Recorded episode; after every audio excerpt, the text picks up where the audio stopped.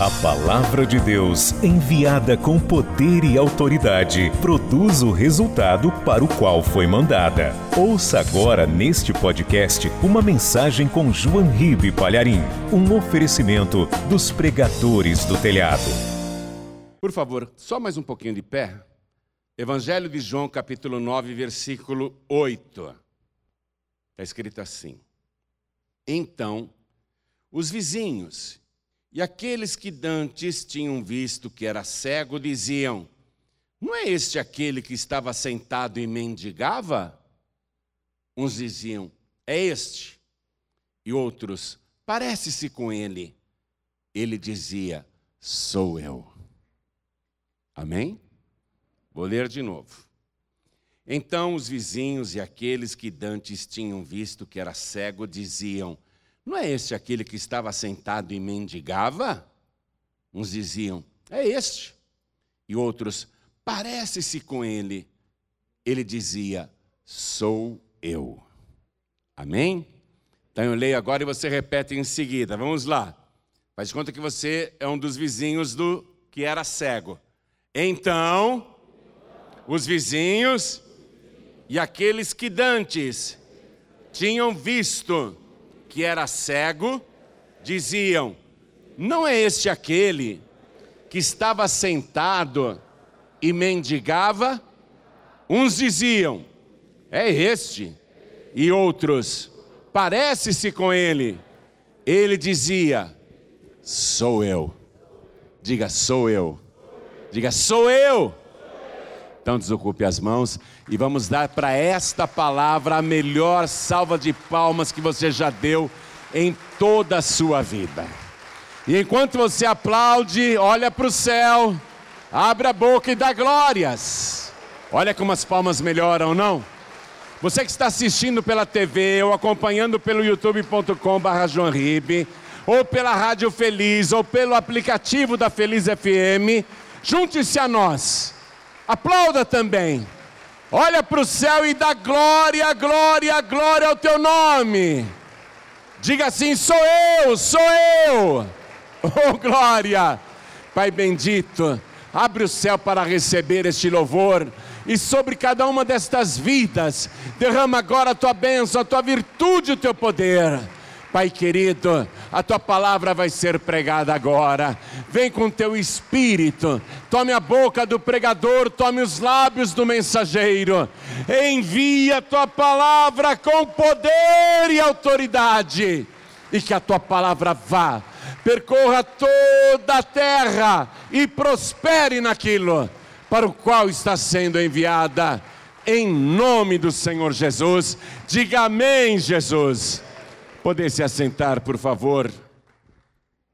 Jesus estava passando pelo caminho e ele viu um homem cego que mendigava.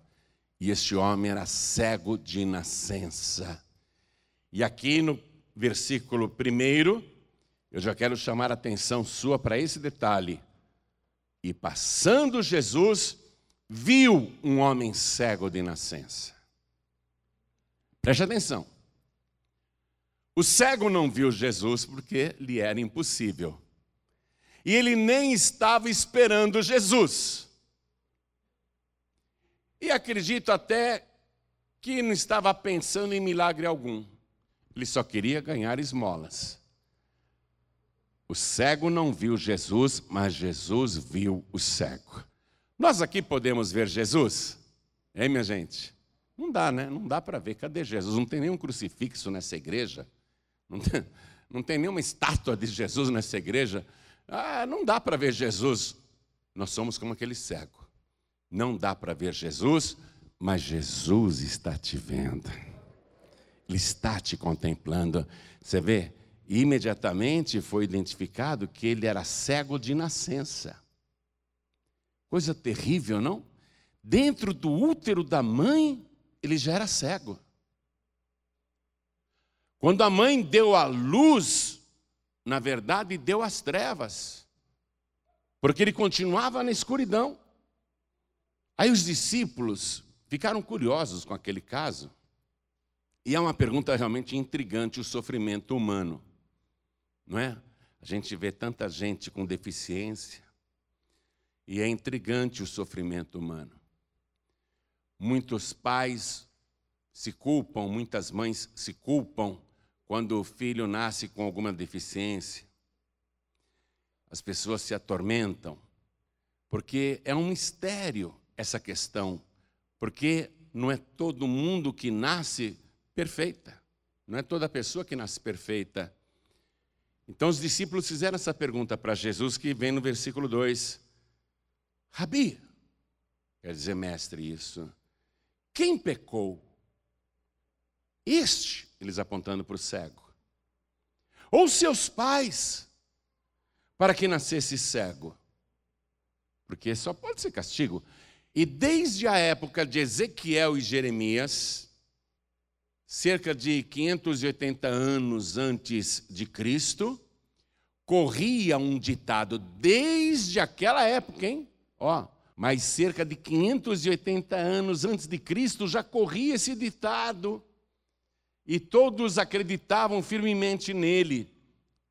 O ditado dizia o seguinte: os pais comeram uvas verdes e os dentes dos filhos é quem botaram. Quer dizer, os pais pecaram, os pais aprontaram e a consequência veio em cima do filho. Então eles acreditavam nisso mesmo, que uma pessoa só poderia nascer com deficiências, fosse nas pernas, nos braços, nos olhos, na boca, no ouvido, só poderia nascer com deficiência, inclusive cerebral, se os pais tivessem cometido algum pecado, principalmente os pais, e a própria criança. Mas, espera um pouquinho, como que uma criança no útero, que ainda não está nem formada, poderia cometer pecados? A Midrash, que é um livro hebraico, diz que quando uma mulher grávida comete, por exemplo, o pecado da idolatria, o feto que está no seu ventre também cometeu o mesmo pecado. Olha o que eles ensinam. Nos dias de hoje, não estou falando de 2.700 anos atrás, não. Estou falando que nos dias de hoje isso é ensinado. Que a criança, então, no ventre, cometeu o mesmo pecado que a mãe. Sendo que o próprio Deus, usando Ezequiel, dizia: O filho não leva a maldade do pai, nem o pai a maldade do filho. A alma que pecar, essa morrerá. Né? Mas eles acreditavam firmemente nisso, que, com certeza, os pais pecaram ou a própria criança pecou por causa do pecado dos pais. Quem pecou? Os discípulos perguntaram. Porque só pode ser castigo. Ele nasceu cego. Quem pecou, Senhor? Hein, Rabi? Mestre, ensina-nos. Eles estão pedindo um ensinamento. Mestre, Rabi, quem pecou? Este ou seus pais para que nascesse cego? Aí Jesus diz assim: nem ele pecou, nem seus pais mas foi assim para que se manifestem nele as obras de Deus. E aqui, minha gente, nós estamos vendo que aquele cego que nasceu daquela maneira, foi assim para que se manifestem nele as obras de Deus. Que obras? A seguinte: quando viesse o Messias, o Rei eterno, a palavra Messias é hebraica, a portuguesada, lógico, né? É Messiá na língua deles, mas para nós é Messias. Quando o evangelho foi traduzido para o grego, a palavra Messias foi trocada pela versão grega, que é Cristo. Cristo e Messias significa o ungido. Então, quando o Messias chegasse, e isso estava profetizado desde o Antigo Testamento, um dos sinais que ele teria que operar seria dar vista aos cegos, para provar que ele é o Rei eterno, que ele é o Messias. Então, quando Jesus disse, foi assim para que se manifestem nele as obras de Deus, eu quero que você vá comigo no livro do profeta Isaías, então, vamos é, viajar no tempo agora para cerca de 700 anos antes de Cristo para ver essa profecia. 700 anos antes de Cristo. Livro do profeta Isaías, capítulo 42, vamos ler o versículo 5. Ache, por favor, é importante. Assim diz Deus, o Senhor, que criou os céus e os estendeu. Linda essa palavra, né? E os estendeu. Você sabia que o universo até hoje está se estendendo? Assim diz o Senhor que criou os céus e os estendeu, e formou a terra e a tudo quanto produz, que dá a respiração ao povo que nela está e o espírito aos que andam nela. Eu, o Senhor, te chamei em justiça e te tomarei pela mão e te guardarei e te darei por conserto do povo e para a luz dos gentios. Anote esse detalhe.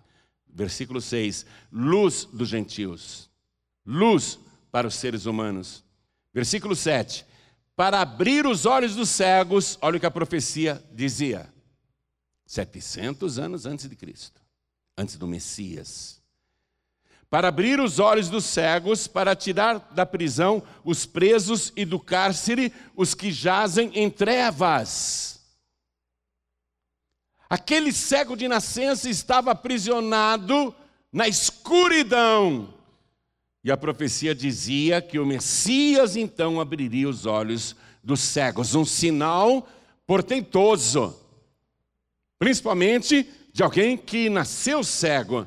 E ainda em Isaías, que é um dos que mais profetizam sobre Cristo, diz o capítulo 35, versículo 5. Isaías 35, versículo 5.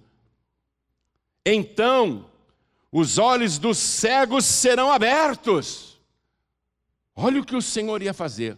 Se você ler o versículo anterior, está se referindo ao próprio Deus. Deixe-me ler aqui o versículo anterior. Dizei aos turbados de coração: Esforçai-vos e não temais, eis que o vosso Deus virá com vingança, com recompensa de Deus, ele virá e vos salvará. Então os olhos dos cegos serão abertos. O Messias, então, seria o próprio Deus para realizar esse sinal de abrir os olhos dos cegos e mais, e os ouvidos dos surdos se abrirão. Jesus curou muitos surdos.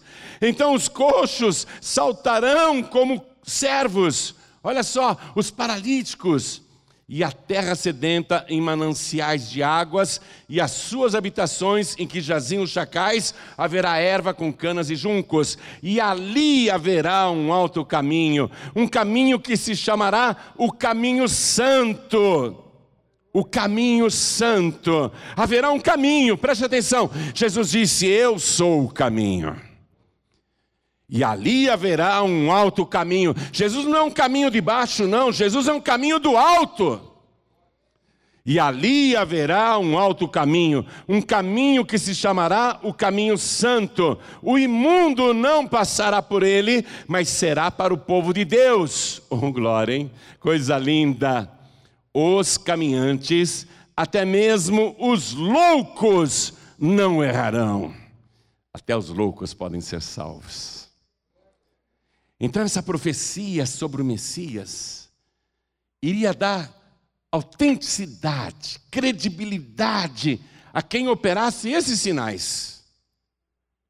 Abrir ouvidos de surdos, endireitar as pernas dos coxos, libertar os oprimidos e dar vista aos cegos, abrir os olhos dos cegos. O alto caminho quando o Messias chegasse, ele teria que operar esses sinais para provar que ele é realmente o aguardado das nações, o desejado das nações. Então Jesus fez todos esses sinais, todos, mas agora ele resolveu, sem que esse cego pedisse, sem que aquele cego de nascença pedisse, sem que aquele cego de nascença implorasse, Jesus simplesmente resolveu manifestar nele a obra de Deus. Está entendendo isso? Jesus vai dar uma prova de que ele é esta pessoa que estava profetizada há centenas e centenas de anos no livro de Isaías. Então, volte comigo lá na palavra de Deus, no Evangelho de João, no capítulo 9, onde nós estamos. Jesus disse: Ele não pecou. Olha o que Jesus está afirmando. E nem os seus pais. Eu quero que você também anote esse detalhe, porque Jesus está garantindo que ele não pecou.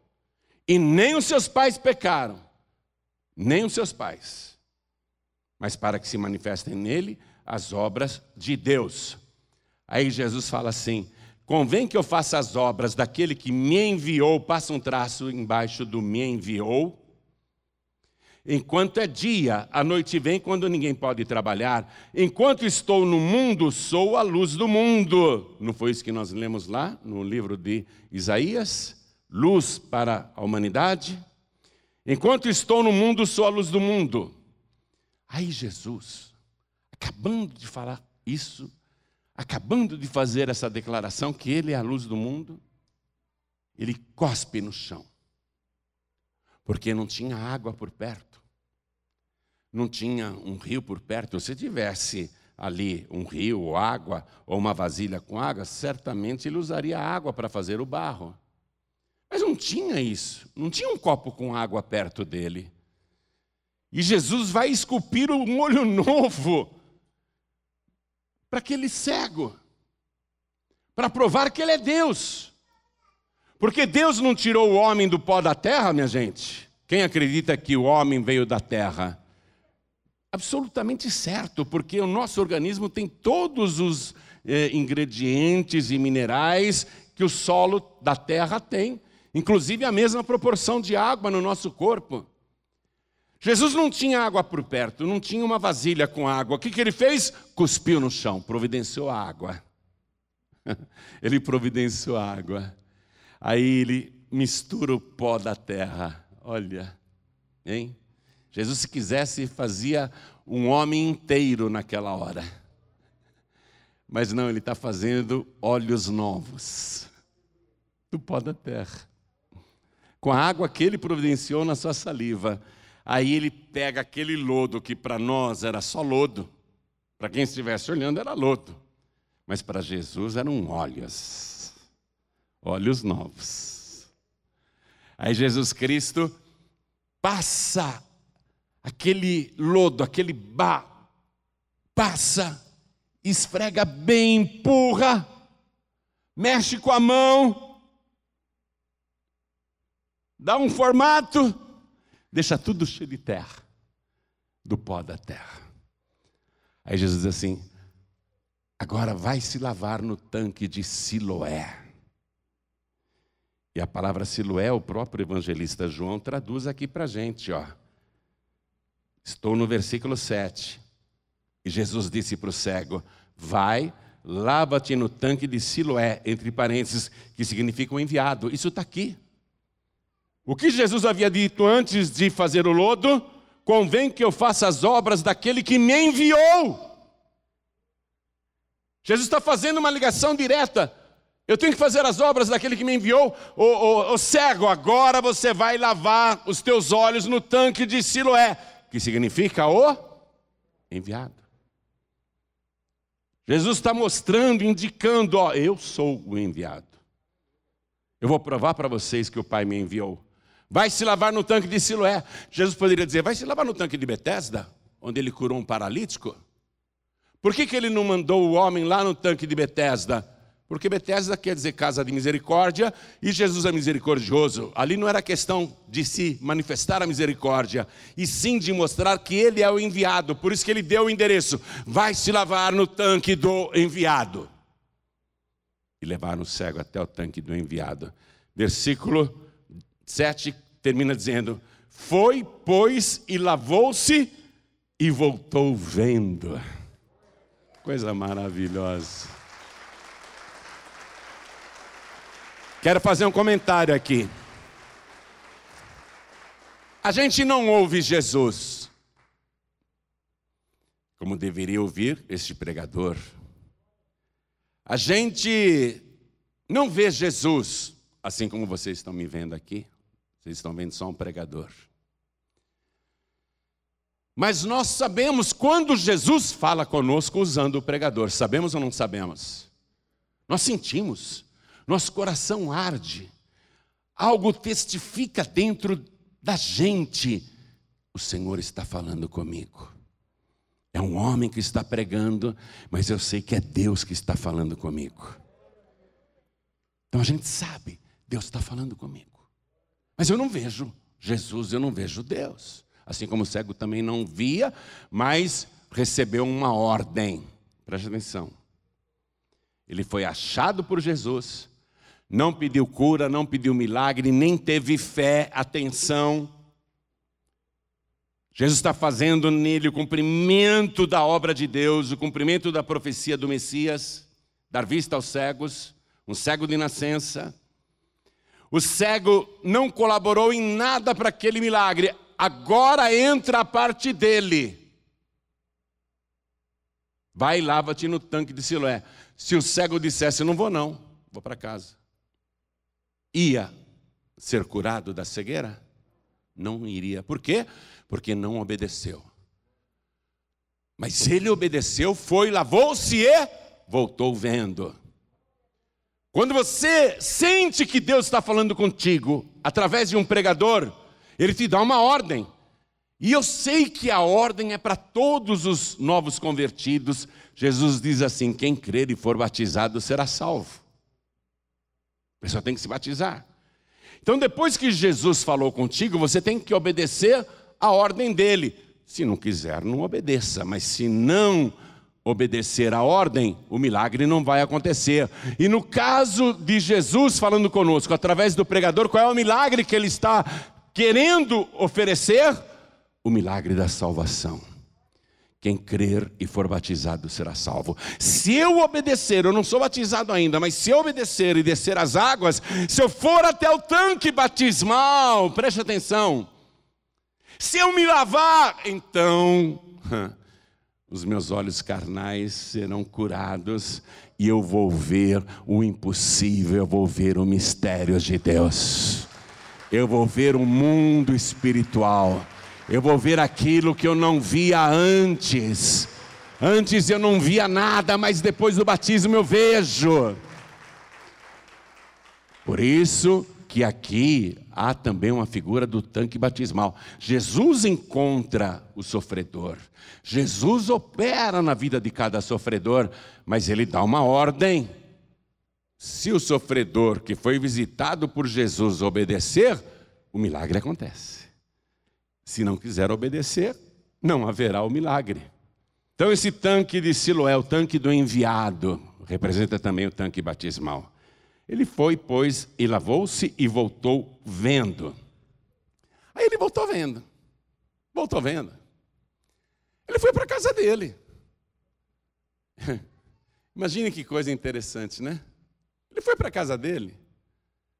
Não precisou de ninguém guiá-lo pelo braço. Ele foi para casa dele, foi ver o pai e a mãe. Chegou em casa, pai, mãe, estou curado, olha, estou enxergando. Virou para os vizinhos: Puxa, eu só te conhecia pela voz, você é fulano, não é? Você é Beltrana, não é? Eu só te conhecia pela voz, agora estou te vendo. E os vizinhos ficaram impressionados. Todos os vizinhos e familiares e aqueles que dantes tinham visto que era cego diziam: Não é este aquele que estava assentado e mendigava? Poxa, é ele mesmo? É ele mesmo? Uns diziam: Parece com ele. E outros diziam: É ele sim. Mas será que é? Porque nasceu cego. Como que agora ele está vendo? Será que é ele? Parece com ele. Mas será mesmo que é ele? E o que era cego dizia: Sou eu. Olha, Jesus te achou no meio do caminho e falou para você: entra no caminho santo, entra no caminho certo, entra no caminho alto e você entrou. E aí você obedeceu a ordem que ele te deu. Você passou pelas águas ou vai passar pelas águas brevemente, porque quer obedecer esta ordem. Nós vamos ter batismo muito breve aqui.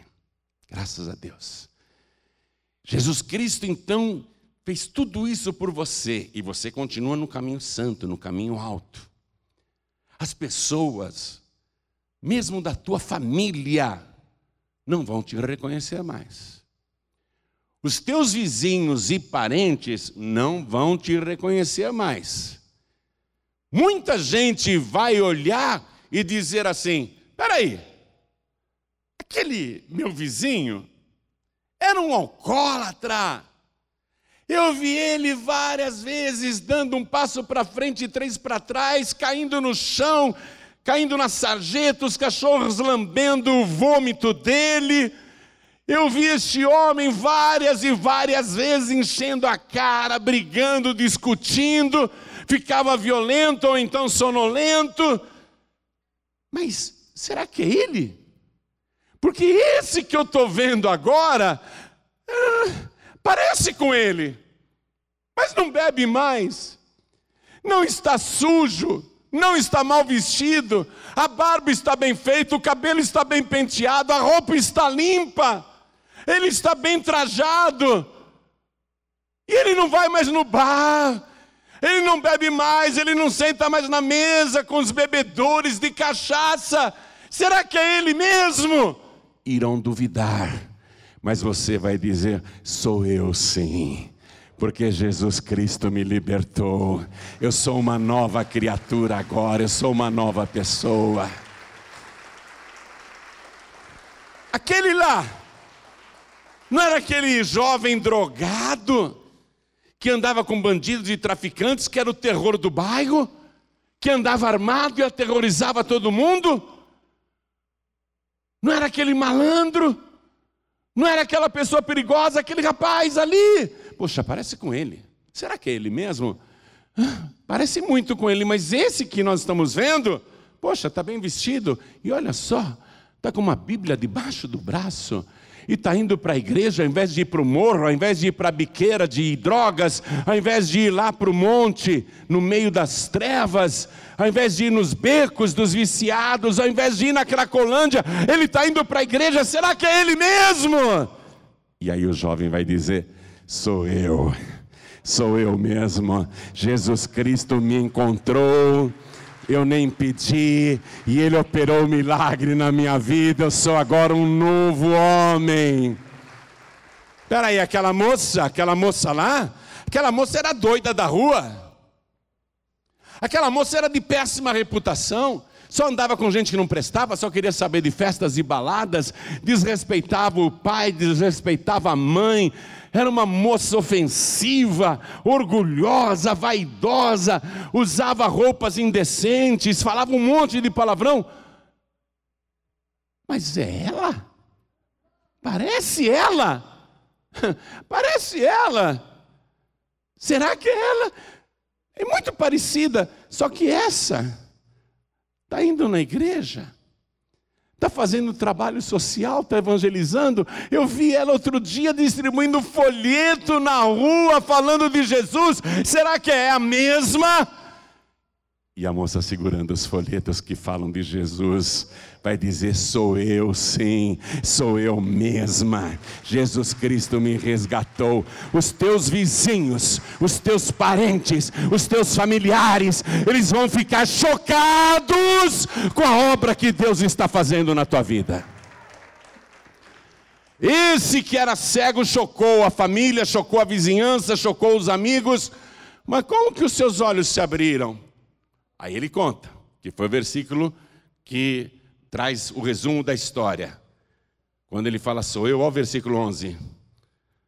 Aqui eu quero que você pegue a caneta e vá anotando esses detalhes, tá? Olha o que ele fala para os vizinhos e conhecidos. Versículo 11. O homem chamado Jesus fez lodo e untou-me os olhos e disse-me: Vai ao tanque de Siloé e lava-te. Então fui e lavei-me e vi. Disseram-lhe, pois: Onde está ele? Onde está Jesus? Respondeu: Não sei. Respondeu: Não sei. Ele não sabe nada de Jesus. Ele só sabe que o nome dele é Jesus. Ele não sabe nada de Jesus e olha só, ele diz: o homem chamado Jesus. Ele não sabe nada a respeito de Jesus. Ele não tem nenhuma teologia a respeito de Jesus. Para ele, Jesus é um homem. Onde ele está? Não sei. Ele não sabe nada. No livro do profeta Oséias, no capítulo 6, versículo 3, está escrito assim: Conheçamos e prossigamos em conhecer o Senhor. A gente começa a conhecer. Qual é o nome dele? Jesus. Eu sei que o nome dele é Jesus. Conheçamos e prossigamos em conhecer o Senhor. O conhecimento tem que aumentar. Precisamos conhecer mais sobre esta pessoa, que para muitos inicialmente é só um homem, o homem chamado Jesus. É só isso que ele sabe. Onde ele está? Não sei. Ele não sabe nem onde encontrar Jesus. Porque foi Jesus que o encontrou. Aí pegaram o homem que era cego e levaram para os fariseus, que era o grupo religioso que mais combatia Jesus. Eles não queriam admitir que Jesus é o Messias. Eles oravam três vezes ao dia: Deus, manda o Messias. E quando o Messias apareceu, eles rejeitaram, se tornaram inimigos do Messias. Eles não creem que Jesus é o Messias. Eles não creem. Eles combatem Jesus. E aí, levam o que era cego justamente para os fariseus. Os fariseus iriam receber uma prova física de que Jesus é o Messias. Era para convencê-los. É Deus arrumando o encontro, porque poderiam ter levado o que era cego para qualquer outra pessoa, mas levaram para os fariseus, para que os fariseus que se diziam tão zelosos da lei de Moisés, da Torá, vissem o sinal e dissessem: então ele é o Messias mesmo, vamos segui-lo, vamos apoiá-lo.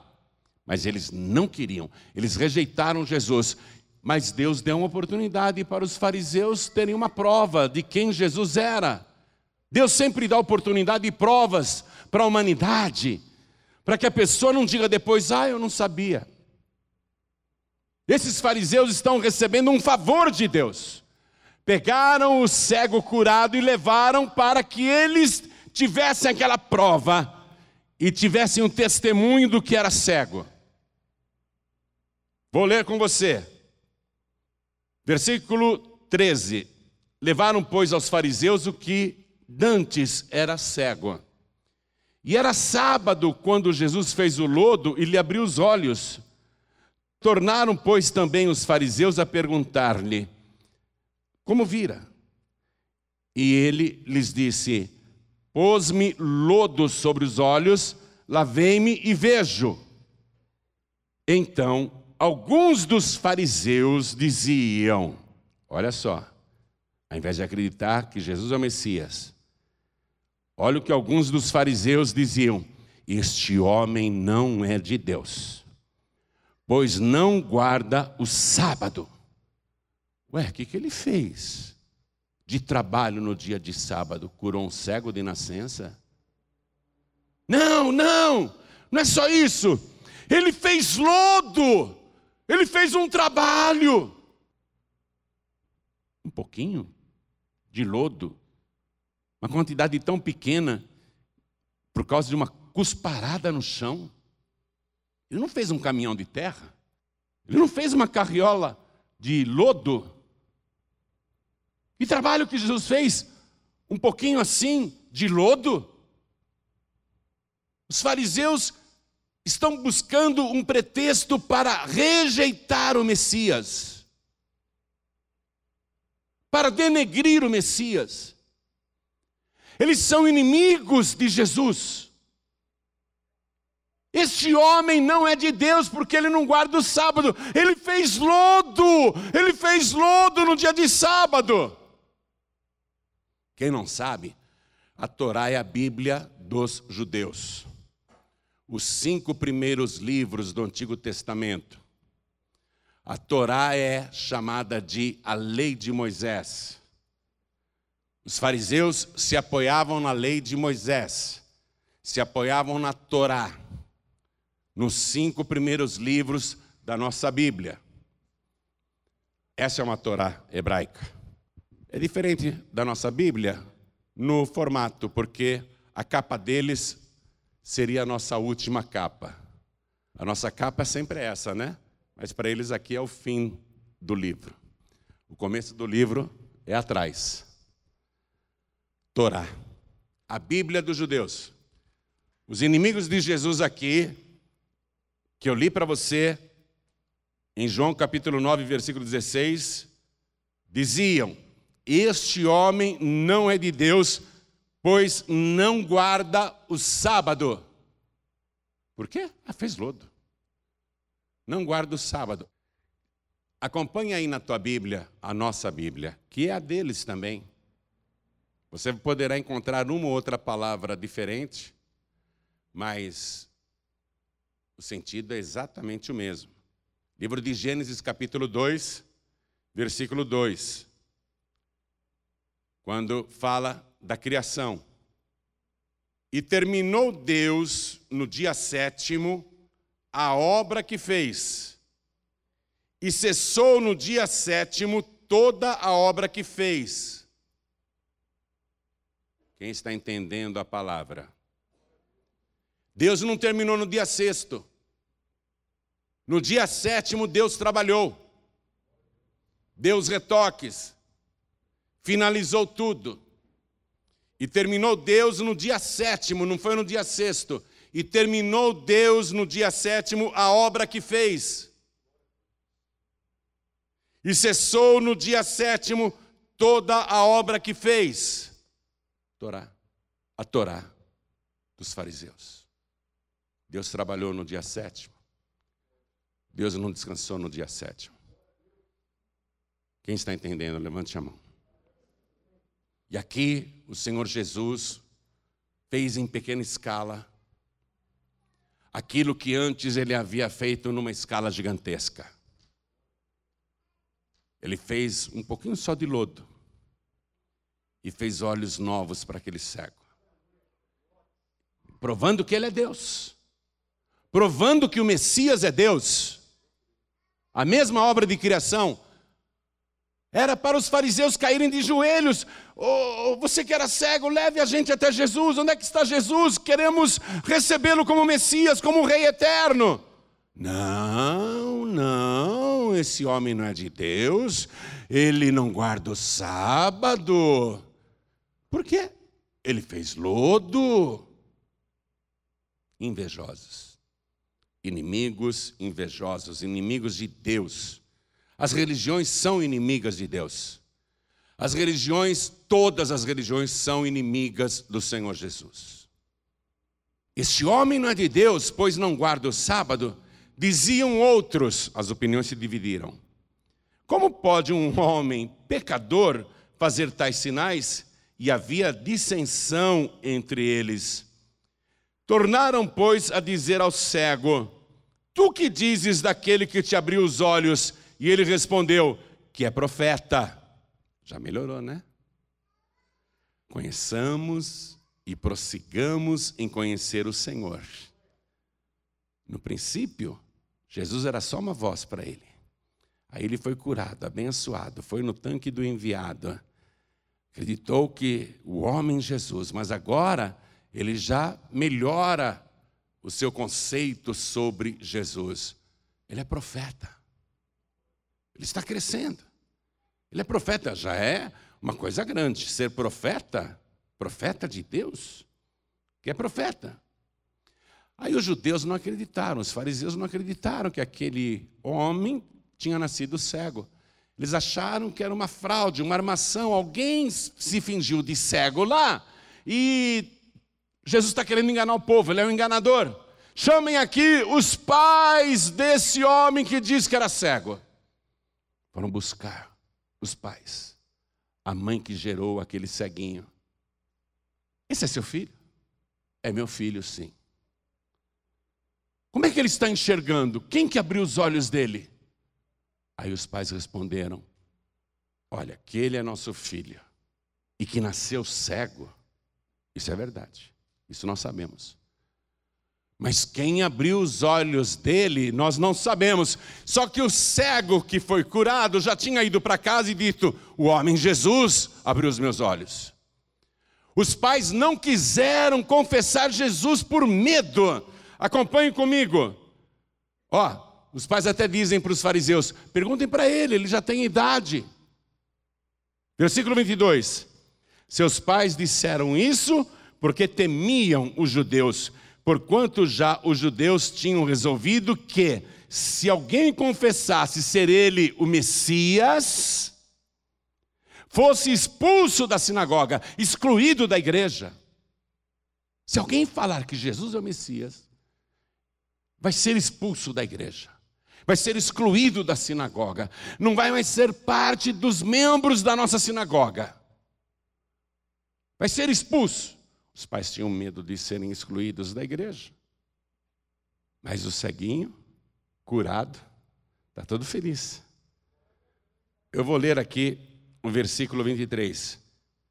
Por isso é que seus pais disseram: tem idade, perguntai-lhe a ele mesmo. Chamaram, pois, pela segunda vez o homem que tinha sido cego e disseram-lhe: Dá glória a Deus, nós sabemos que esse homem é pecador. Olha a contradição: dá glória a Deus. Jesus é Deus. então dá glória a Deus. Dá glória a Jesus. Dá glória a Jesus. Dá glória a Deus. Dá glória a Deus. Jesus é Deus. Dá glória a Jesus. Jesus é Deus. Mas difamam o próprio Deus. Sabemos que esse homem é pecador. Aí o cego disse: O que era cego, não é? Se é pecador, eu não sei.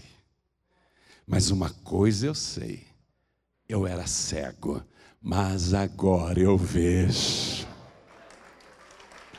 Quando Jesus abrir os teus olhos espirituais, você vai dizer a mesma coisa. Eu era um cego, eu vivia nas trevas, eu vivia na escuridão, eu vivia num mundo tenebroso. Ah, antes eu não enxergava nada, mas agora eu vejo. Eu era cego, mas agora eu vejo. Quem aqui era cego e agora vê?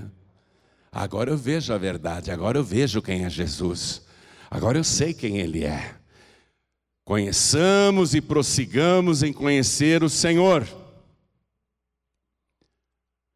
É muito interessante daqui para frente, por isso que eu faço questão de ler, porque eles estão perguntando outra vez como que Jesus abriu os olhos dele. Estou no versículo 26. E tornaram a dizer-lhe: Que te fez ele? Como te abriu os olhos? Respondeu-lhes: né? O ex-cego falou: Já vou-lo disse e não ouvistes. Para que o quereis tornar a ouvir?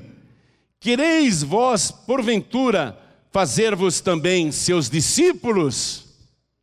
Vocês estão perguntando tanto por quê? Eu já falei, eu já contei como é que foi. Vocês querem que conte de novo? Vocês estão querendo se tornar discípulos de Jesus? Aí os fariseus o injuriaram. Você sabe que a injúria é uma ofensa mas é uma ofensa grave. Viu? Injuriar uma pessoa é ofendê-la gravemente. Aí os fariseus injuriaram o que era cego. Então o injuriaram e disseram: Discípulo dele sejas tu. Nós, porém, somos discípulos de Moisés. Olha, eles estão ficando com a religião. Mas Moisés falou do Messias. A saída do Egito foi claramente uma pregação do Cordeiro de Deus que tira o pecado do mundo, cujo sangue foi espargido no madeiro para nos livrar da morte e da praga. Moisés falou do Messias, ele está representado na Torá.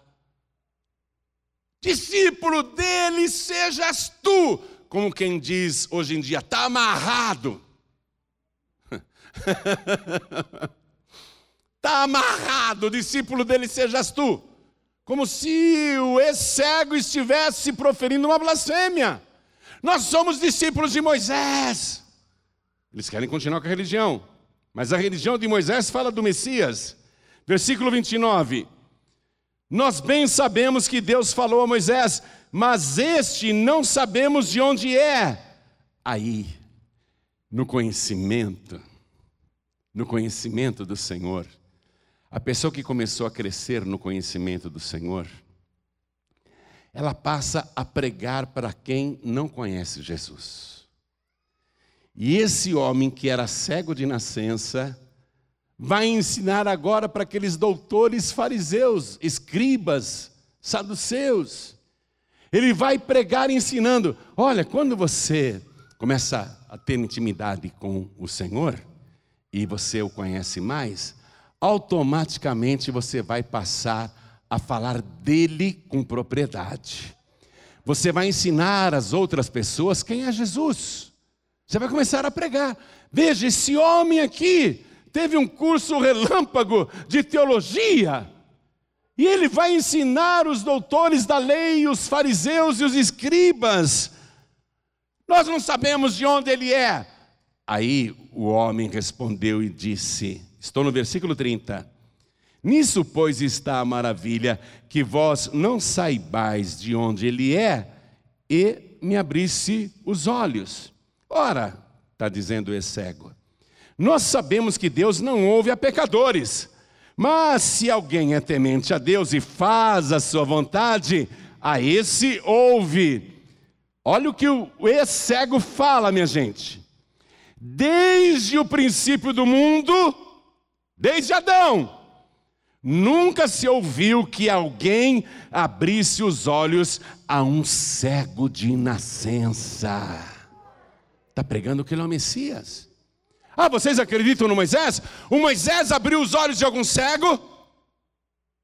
Vocês estão defendendo que são discípulos de Moisés.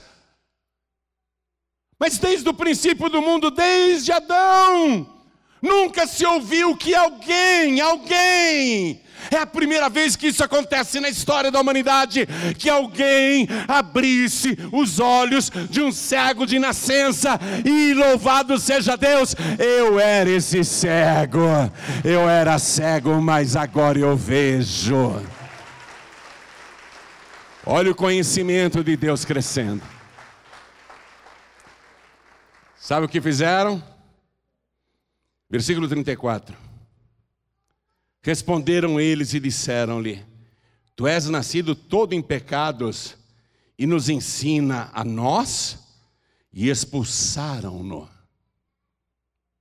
Olha o que os fariseus e os doutores da lei estão dizendo para aquele homem que era cego. Tu és todo nascido em pecados. Espera um pouco. Quem são os fariseus e os doutores da lei, os doutores da Torá? Para dizerem isso para aquele homem. Eles estavam na crendice de que uma pessoa só nasce com deficiência se os pais ou a própria criança no ventre pecou. Eles estavam na superstição ainda. Eles estavam na religiosidade, nas crendices.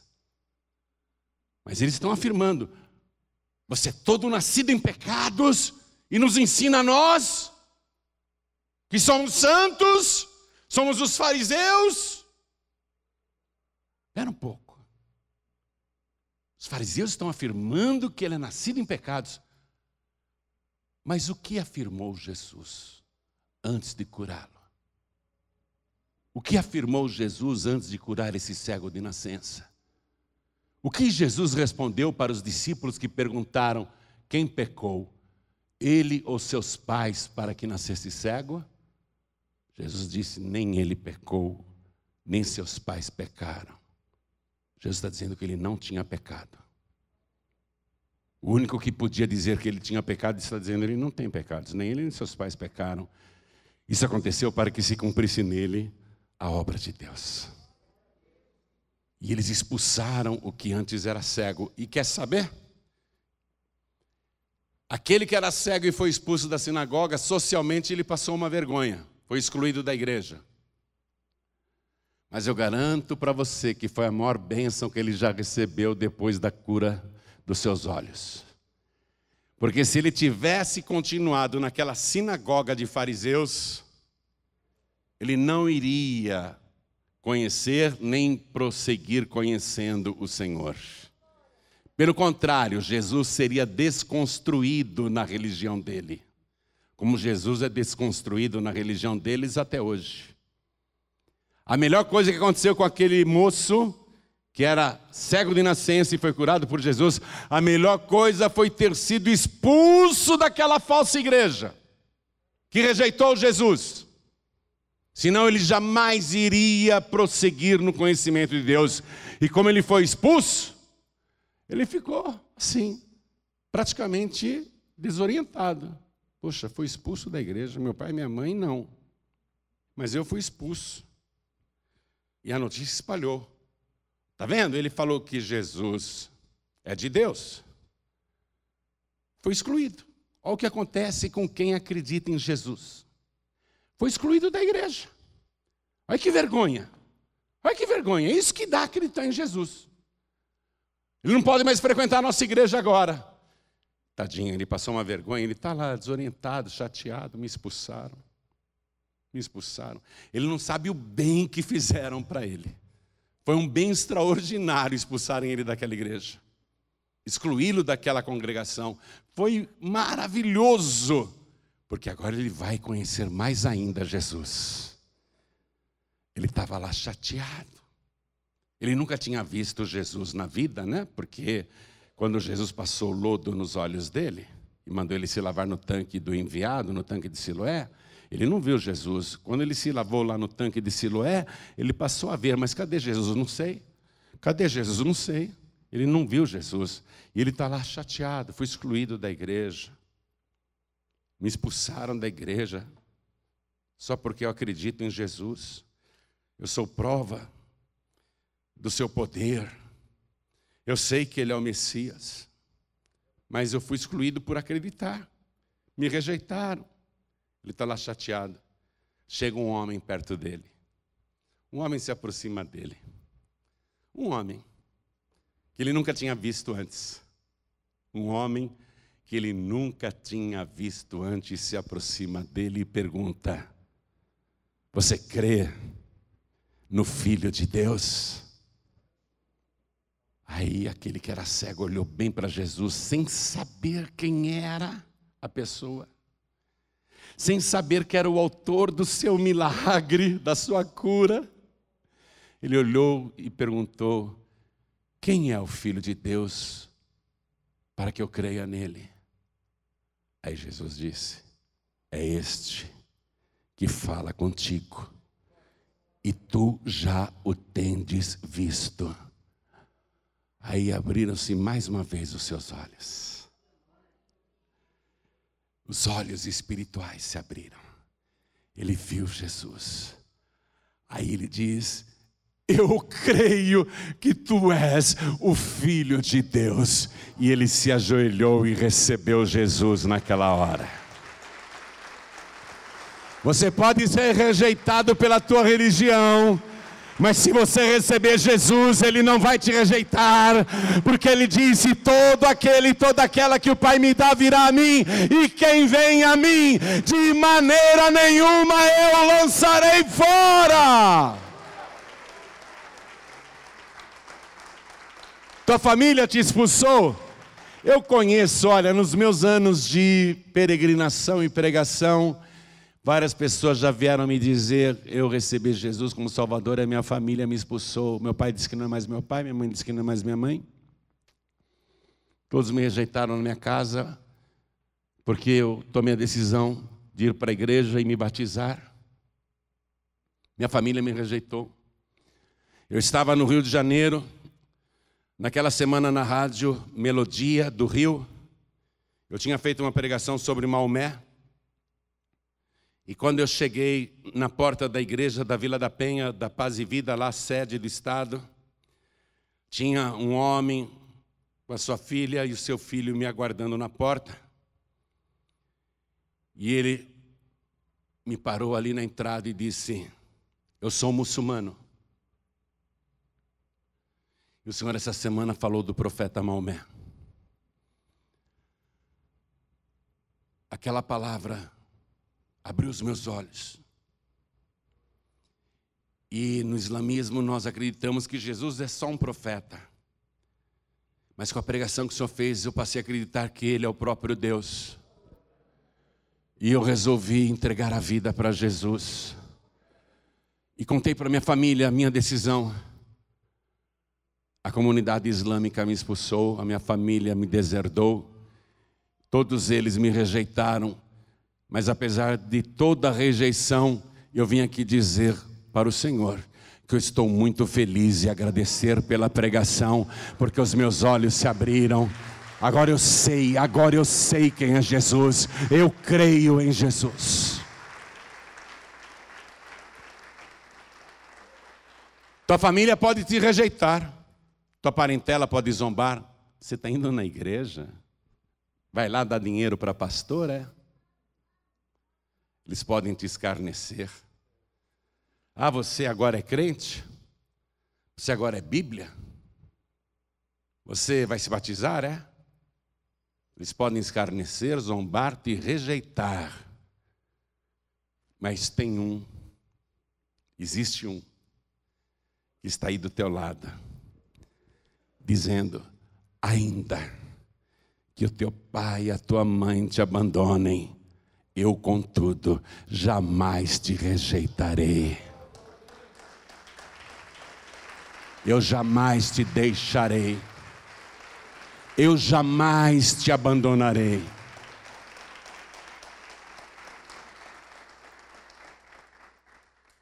Vamos ler aqui para terminar a mensagem. Eu quero ler para confirmar as palavras que eu disse. Versículo 35. Jesus ouviu que o tinham expulsado da igreja, da sinagoga. E encontrando-o, disse-lhe: Crês tu no Filho de Deus? Ele respondeu e disse: Quem é ele, Senhor, para que nele creia? E Jesus lhe disse: Tu já o tens visto, e é aquele que fala contigo. E ele disse: Creio, Senhor, e o adorou. Creio, Senhor, e o adorou. Esse homem foi salvo. Os fariseus religiosos não. Você vai conhecer esse homem aqui, ele foi salvo. Ele recebeu Jesus. Ele entregou a vida para Jesus. Gostaria que toda a igreja ficasse de pé agora. Jesus é o enviado de Deus. Ele falou isso antes de curar o cego, antes de cuspir no chão e fazer lodo. Convém que eu faça as obras daquele que me enviou enquanto é dia. A noite vem quando ninguém pode trabalhar. A noite está chegando. Sabia que a noite está chegando? Você sabia que o dia está se acabando? O tempo está se esgotando? Você sabia que a noite está chegando, o mundo está preparado para mergulhar em densas trevas? O mundo está pronto. Muito breve não será mais possível pregar o Evangelho. Muito breve, muito breve, não haverá mais a palavra pura. Muito breve, a noite vai descer sobre a humanidade. Já está entardecendo, já está começando a escurecer. A noite vem quando ninguém pode trabalhar. No Evangelho de João, capítulo 3, versículo 17, está escrito: Deus enviou seu Filho ao mundo não para que condenasse o mundo, mas para que o mundo fosse salvo por ele. Ele é o enviado de Deus, enviado para salvar. Logo não será mais possível obter a salvação através do sangue de Jesus. Mas para você que está ouvindo esta palavra, ainda dá tempo. Mas a noite está descendo sobre a humanidade. Essa hora tenebrosa está chegando. Deus está te dando uma oportunidade única de tantas e tantas que Ele já te deu, para você receber o enviado. E a pergunta que o próprio Jesus faz quando encontrou o que era cego, é a pergunta que ele faz para você também, porque ele te encontrou. Crês tu no Filho de Deus? Crer no Filho de Deus significa rejeitar as religiões, os padroeiros, os santos, as imagens, os espíritos, as entidades. Crer no Filho de Deus é acreditar que ele viveu nesse mundo sem pecado, que ele é o Rei eterno. Crer que ele morreu na cruz no lugar de todos os pecadores e que foi sepultado, mas no terceiro dia ressuscitou, ficou 40 dias na terra, subiu ao céu e disse: Eu vou preparar lugar e logo eu voltarei para vos buscar. Crer no Filho de Deus é isso, é crer somente nele. Você não pode crer em outra pessoa. Não basta Jesus ter orado na última noite de vida, Pai, eu consumei a obra que me deste a fazer aqui na terra, e a tua obra é esta: que conheçam a ti só como único Deus verdadeiro e a Jesus Cristo a quem tu enviaste. Será que não te basta Deus e Jesus? Jesus, como aquele que te purifica de todo pecado, que opera milagres na tua vida, que te restaura, te transforma e que foi preparar lugar no céu e que te batiza com o Espírito Santo e com fogo, o único que te conduz ao Pai, o caminho santo, o caminho eterno, o caminho alto, não te basta? Você precisa de outros? É por isso que quando eu pergunto e faço o apelo, eu digo: quem quer receber Jesus como o único, suficiente, exclusivo e eterno Salvador? Porque não há outro além dele. Ele é o único e verdadeiro Deus. Ele é o único e suficiente Salvador. E por toda eternidade não haverá outro. Ou você recebe Jesus e tem a vida, ou você não tem Jesus e não terá a vida. Está com medo de romper com a religião dos seus pais? Está com medo de críticas dos religiosos da tua parentela? O que, que eles vão dizer? Eu frequentei centro espírita desde criança. Agora não vou mais? O que, que eles vão dizer? Eu ia todo ano para Aparecida e agora não vou mais? O que, que eu vou dizer para os meus parentes, familiares e amigos que eu não acredito mais nessas imagens, nesses santos, nesses padroeiros? Não acredito mais nesses espíritos, nessas entidades. O que, que eu vou dizer para eles? Não, é melhor eu ficar na minha. Não, é melhor eu não tomar nenhuma decisão. É melhor eu continuo com a minha religião. Continue com a tua religião igual a esses fariseus. E você vai perder a oportunidade que o Senhor está te dando graciosamente de ter o seu nome escrito no livro da vida. A oportunidade agora pode ser única e última. Pode ser. Eu, se fosse você, imitaria esse homem que foi curado da cegueira de nascença. Eu diria: creio, Senhor. E ele se prostrou diante de Jesus. Se eu fosse você, faria igual. Até hoje você foi cego. Até hoje você era um cego. Sabe o que Jesus disse após esse milagre? Escute, porque é forte. E disse-lhe Jesus: Eu vim a este mundo para juízo, a fim de que os que não veem vejam e os que veem sejam cegos.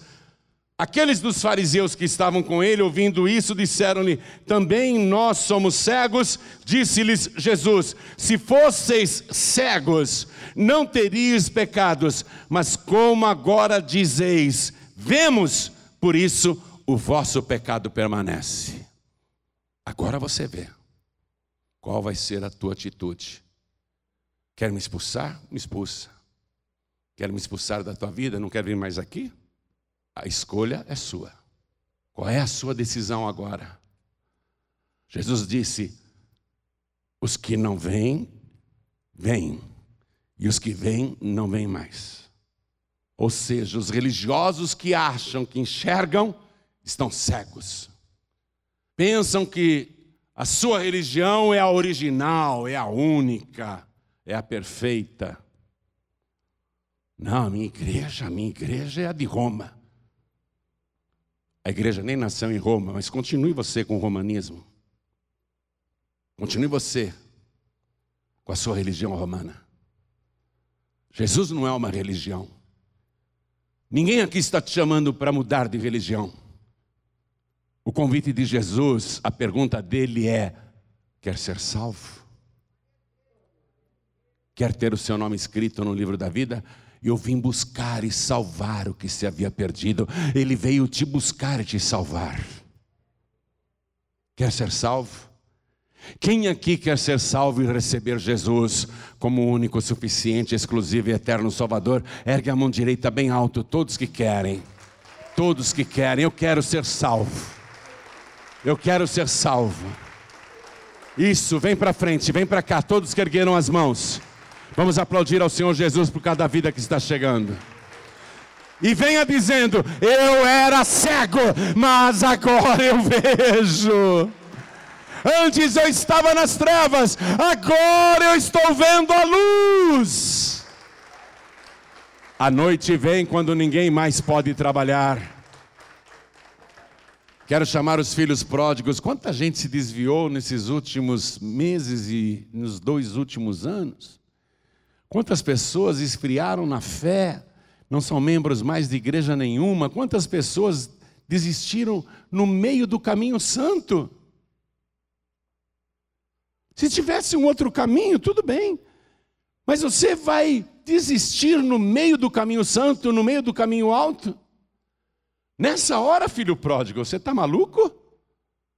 Você está maluca, filha pródiga? Você conhece a palavra? Você não está vendo que a noite está descendo sobre a terra? A noite vem quando ninguém mais pode trabalhar? E você vacilando desse jeito? Cocheando entre a igreja e o mundo? Levando uma vida dupla? Em nome de Jesus.